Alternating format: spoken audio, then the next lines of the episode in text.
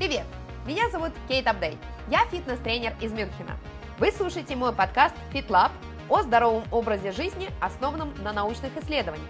Тут я буду разбирать и обсуждать вместе с вами различные тренировочные и психологические моменты, делиться рекомендациями по тренировкам, здоровому питанию, эмоциональному благополучию и другими аспектами здоровья. И поэтому подписывайтесь, чтобы не пропустить новый выпуск. И вот настал день, когда вы решили заняться своим здоровьем. Неважно, самостоятельно или обращаясь за помощью к профессионалу, специалисту, фитнес-тренеру, то какую цель вы перед собой и ним ставите?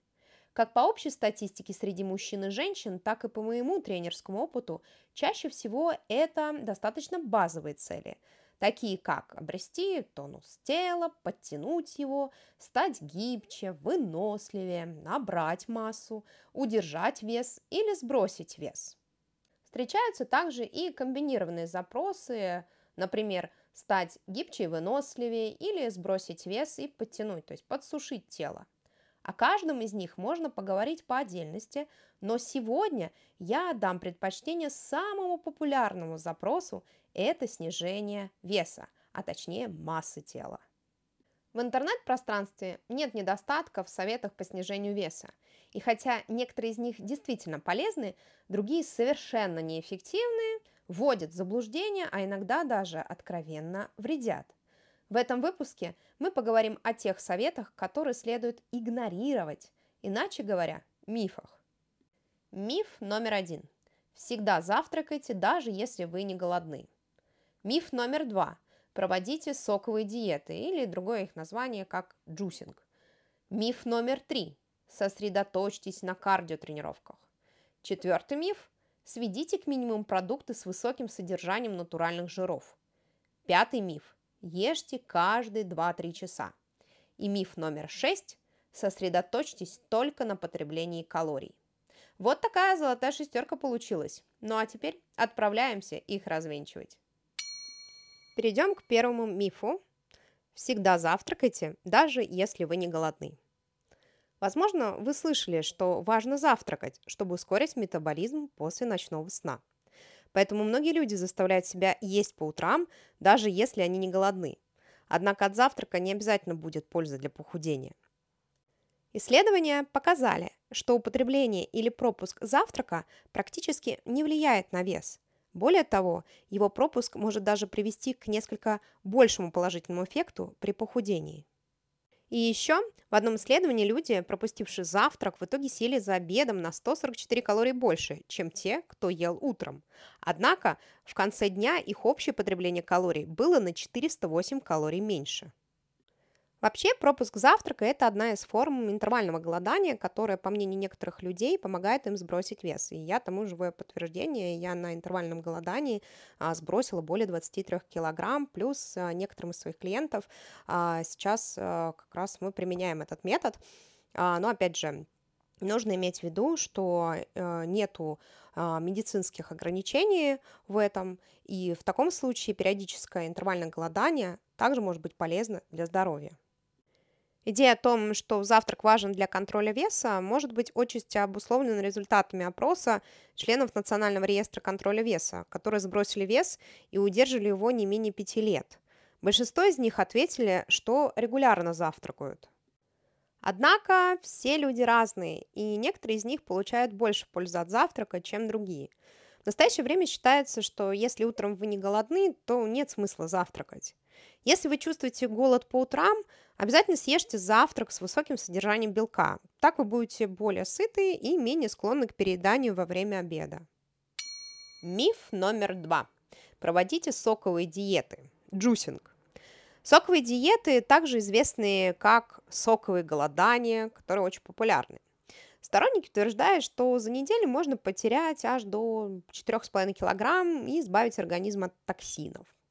Однако существует очень мало исследований, подтверждающих, что соковые диеты безопасны или эффективны.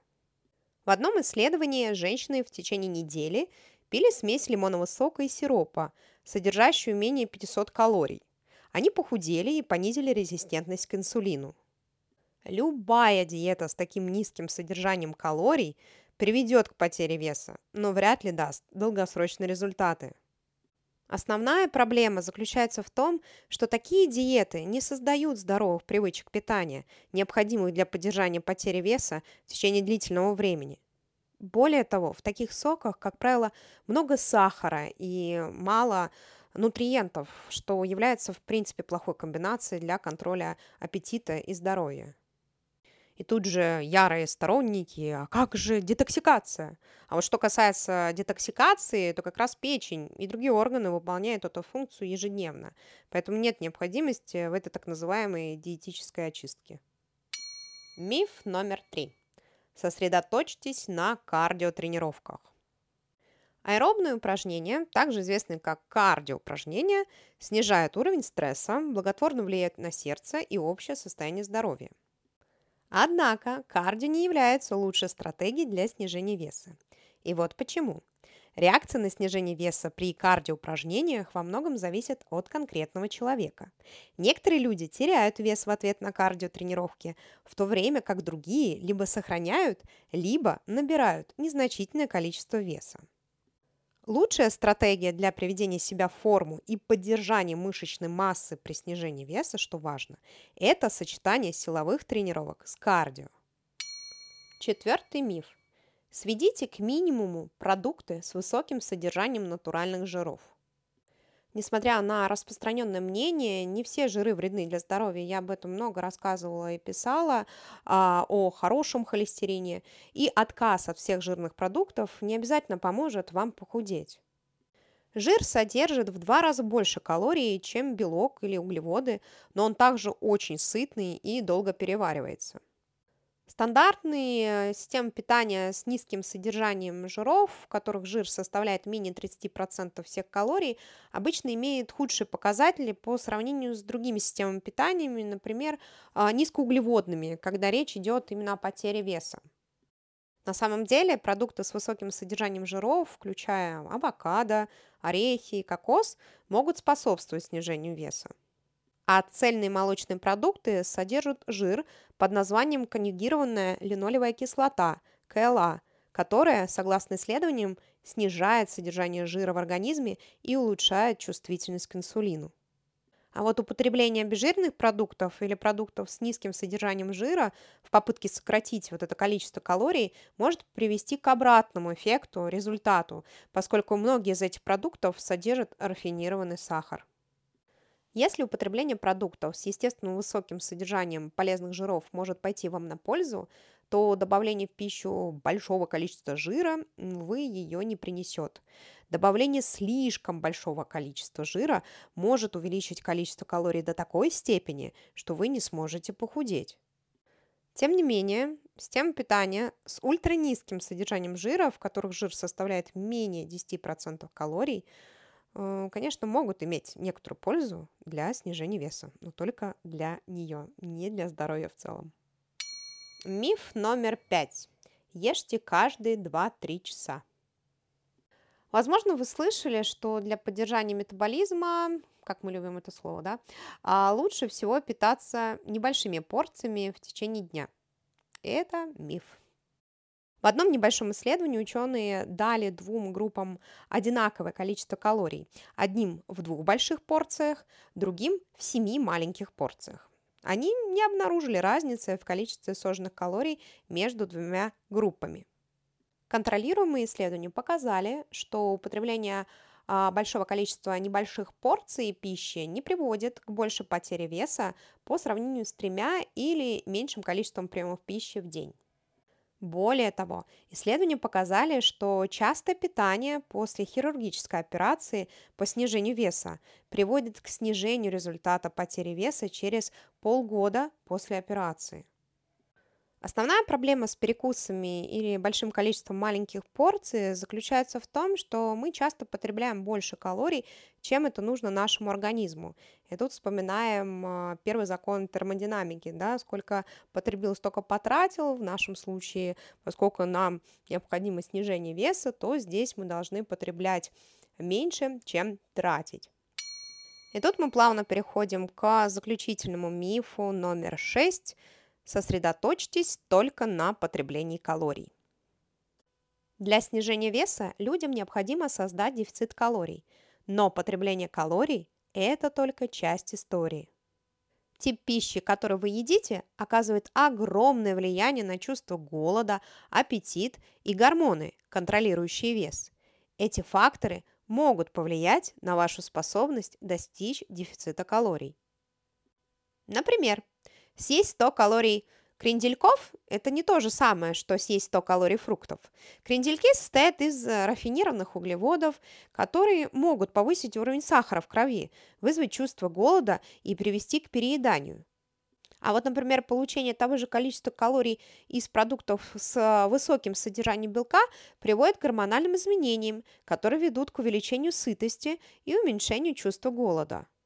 Кроме того, белок обладает более высоким термическим эффектом в сравнении с углеводами или теми же жирами, то есть сжигает больше калорий во время и после переваривания. Исследования показали, что употребление калорий естественным образом снижается при ограничении углеводов и что потеря веса при низкоуглеводной системе питания больше, чем при низкожировой. Ну и даже если бы калории были единственным, что имело значение, очень трудно точно определить, сколько мы едим. Одно исследование показало, что люди с ожирением недооценивают свое реальное потребление пищи в среднем на 47%. Кроме того, подсчет калорий на переработанных продуктах часто бывает неточным. Итак, пришло время подвести итог. Хоть каждый человек и уникален, и между людьми существуют весомые различия в действенных способах похудения – Определенные рекомендации по снижению веса просто не работают для большинства людей. На этом все. С вами была фитнес-коуч Кейт из Мюнхена и ее подкаст FitLab. Благодарю вас, что вы прослушали этот выпуск до конца. Надеюсь, что для себя вы узнали что-то новое, вам было полезно и интересно. Ставьте оценку этому выпуску, а также мне будет безумно приятно получить от вас обратную связь. В описании вы найдете ссылку на форму, где вы можете рассказать, какая тема или какой вопрос, или может боль вас интересует, беспокоит, вы хотели бы обсудить, и, возможно, именно вашу тему я возьму в следующий выпуск. Со ссылками на исследования вы можете ознакомиться в моем телеграм-канале Fitness Kate Update. Название канала также есть в описании. И, конечно же, не забывайте подписываться на мой подкаст, сохраняйте его себе Делитесь этим выпуском со своими друзьями, родственниками, коллегами. Я с вами прощаюсь. До новых встреч. Берегите себя. Всем физкульты. Чус!